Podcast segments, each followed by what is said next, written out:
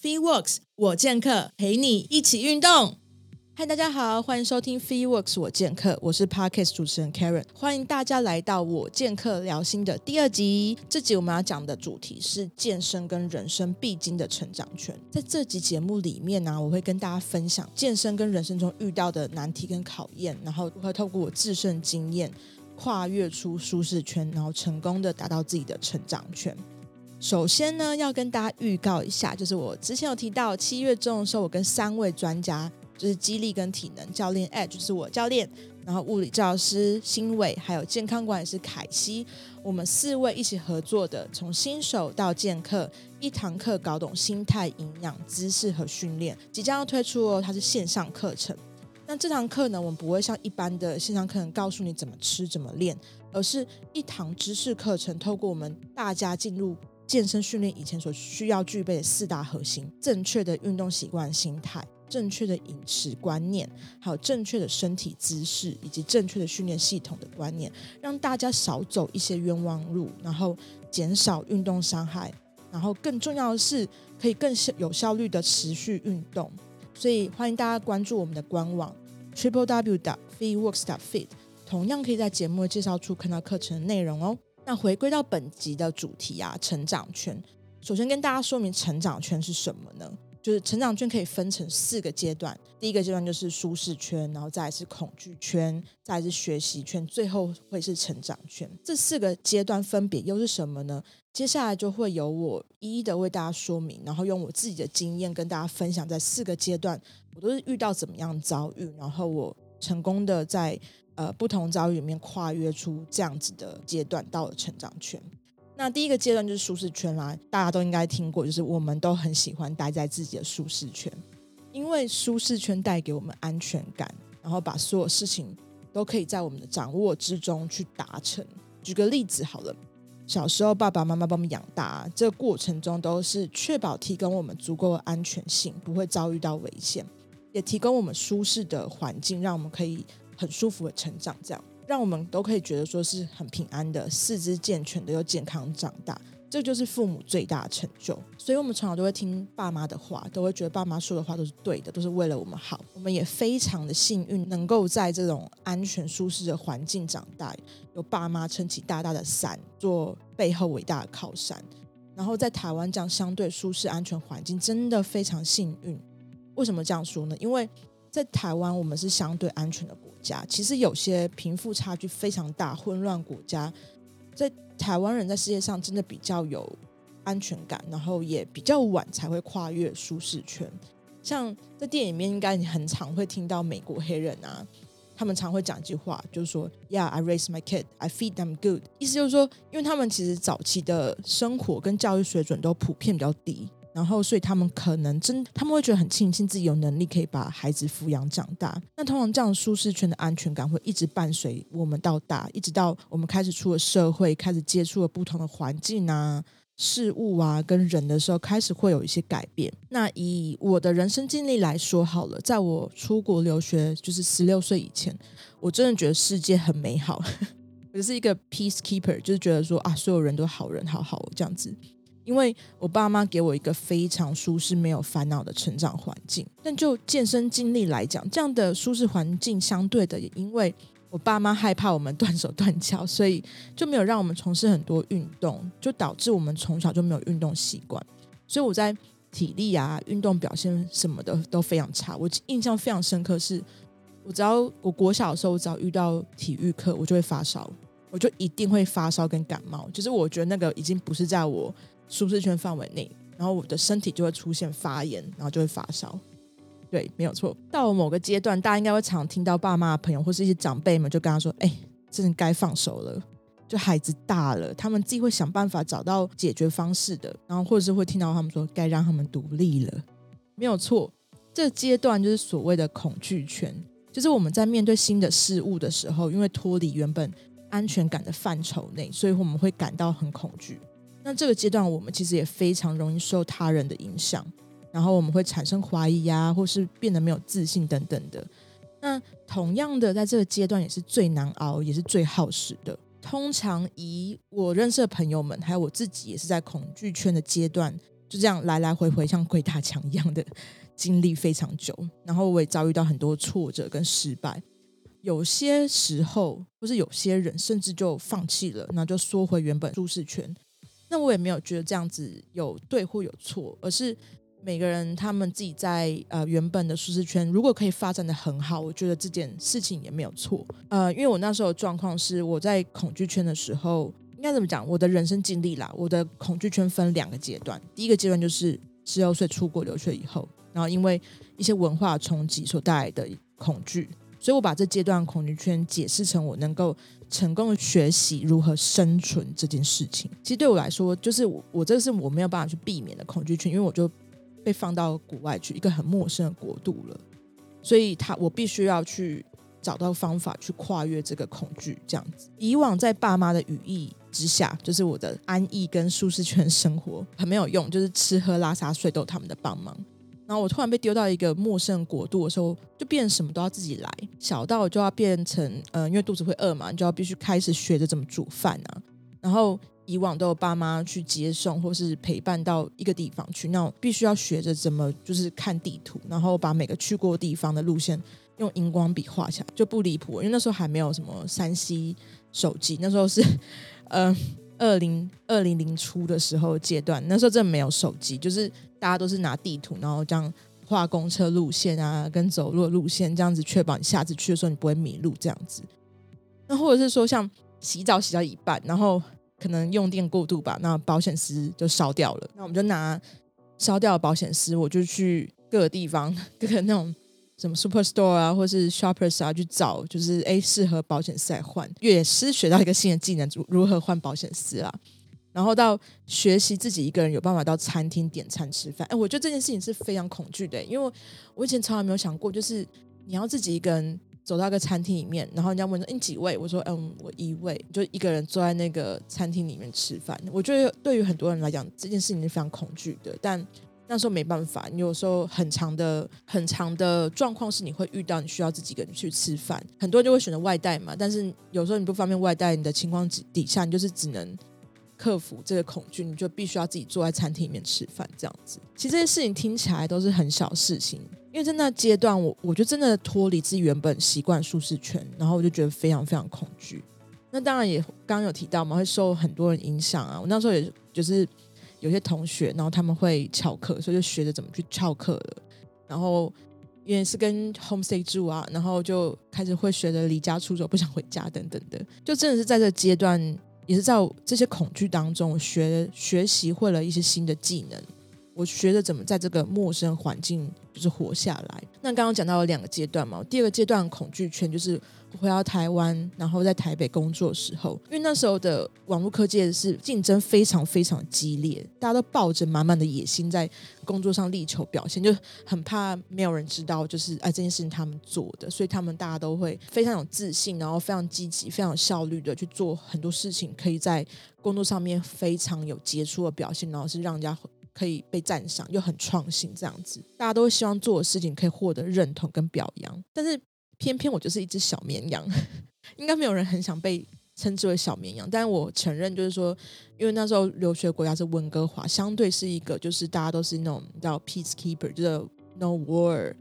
就是 we want peace 那种感觉，所以我就被养成自己是个小绵羊，我不太喜欢竞争，所以。那时候我做了很多专案，然后也不太懂得怎么去表现自己，不知道怎么去表达自己做这件事情，我我都觉得啊，我就做啊，做就会有人看到。在那样子竞争环境底下，你必须要非常的有野心，这样子去表达就自己做什么事情。所以我那时候就很痛苦，就觉得说做了很多事情，然后因为主管就是很希望自己可以被看见，所以这些成就就很自然的归功于当时的主管。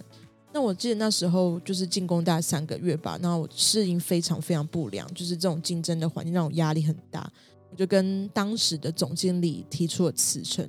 当然。当时也被打回票，我我觉得还好，他真的当时有打回票，要不然我觉得我应该是没有办法，就是成功的跨越这样子的恐惧。那那时候打回票就跟我讲说，你要学习从一只小绵羊变成一只狼啊，你就是在狼群里面这种小绵羊，你要等着被吃掉吗？还是你要学着怎么去在这样环境里面生存呢？我也不想改变我这种小绵羊很 peacekeeper 的这种个性。那我就觉得说好，我就学着变成一只披着狼皮的羊，我就跨越让我觉得很不适、很不舒服的这种，就是你知道试图要去求表现这种行为，那我就学着去接受自己要在众多的狼群中啊被看见，但又不能被发现自己本质是一只羊。那时候就这样学着怎么去摸索自己做这些事情，然后还是要很很 humble 的。然后要很适度的被表扬，这样子。回归到健身阶段呢，我觉得在健身阶段恐惧圈，我也是非常难熬，因为整整大概我有一年，就是第一年吧，我在健身的时候我是非常迷惘的，因为我不知道自己到底在干嘛，然后 就是也很煎熬，尤其在社群媒体上面啊，开始出现了一堆健身网红，然后每个身材都爆好，就是肌肉线条啊，腰又很细，屁股又很大，然后想说哦。他们怎么可以有办法变这样？你就会想要去，就很羡慕他们，然后就会想要把他们拿来当做自己未来想要达成目标，然后你就会想要跟着他们这样的练法去练，但是你也没有，你也不知道这这样子做这件事情到底对不对的，所以这是那时候我就会一直传，就是这些完美的 IG 啊，然后给教练说：“哎，我要练成这样，我我那个。”接下来你要帮我想办法变这样了。那时候就是觉得说，哦，我就是觉得啊，那样子就大家喜欢的，所以就想变成那样子的人。但是我反而觉得说，哎，怎么越来越练，然后越来越没有成就感？我也没有看到我自己慢慢往他们的那种身形去发展啊。那同时，另外一个恐惧就是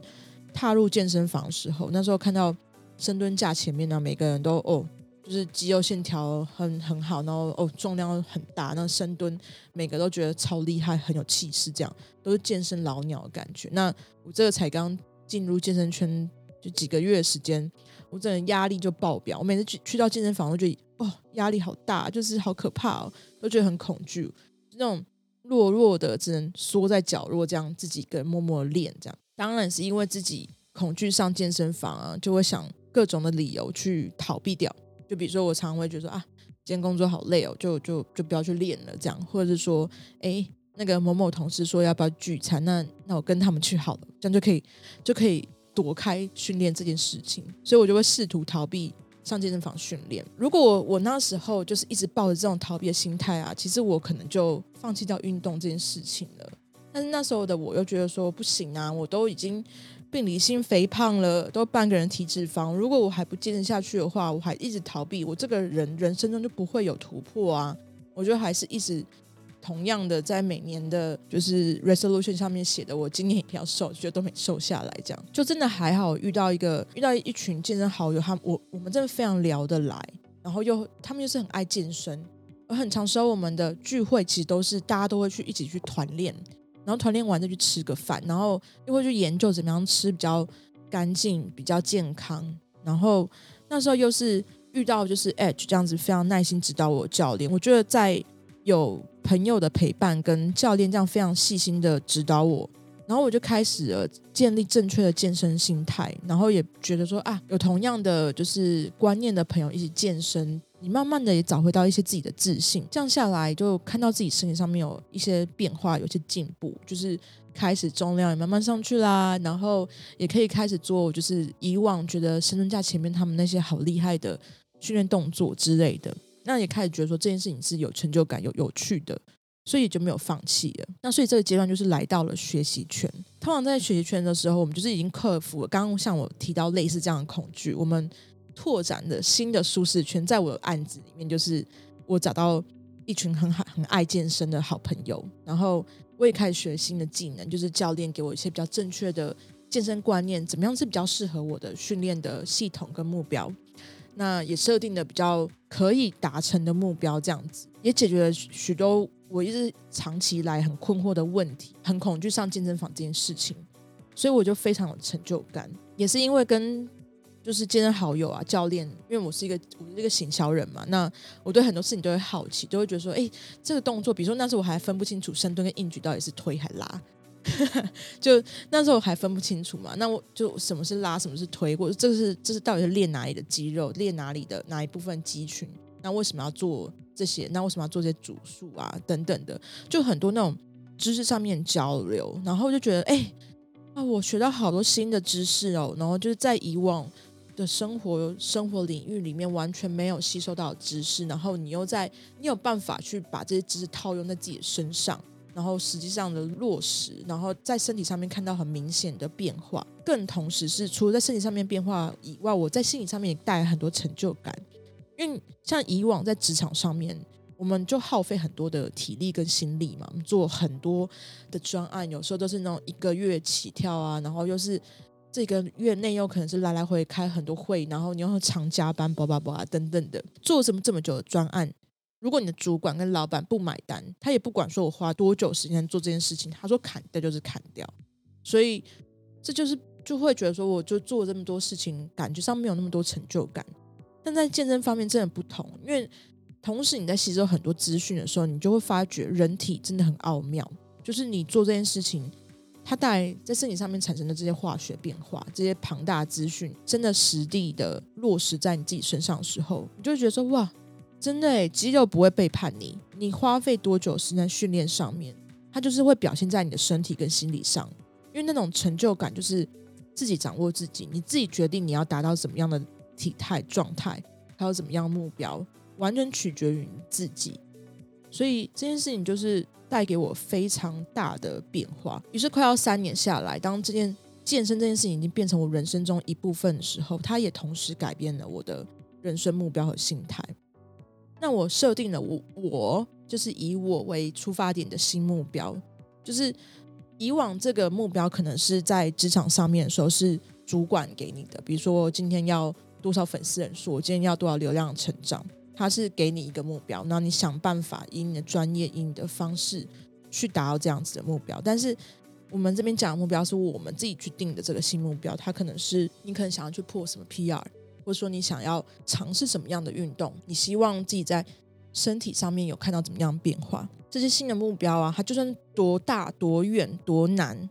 我都知道自己有绝对的决定权，还有方法可以去达成。所以这个阶段就来到了成长圈。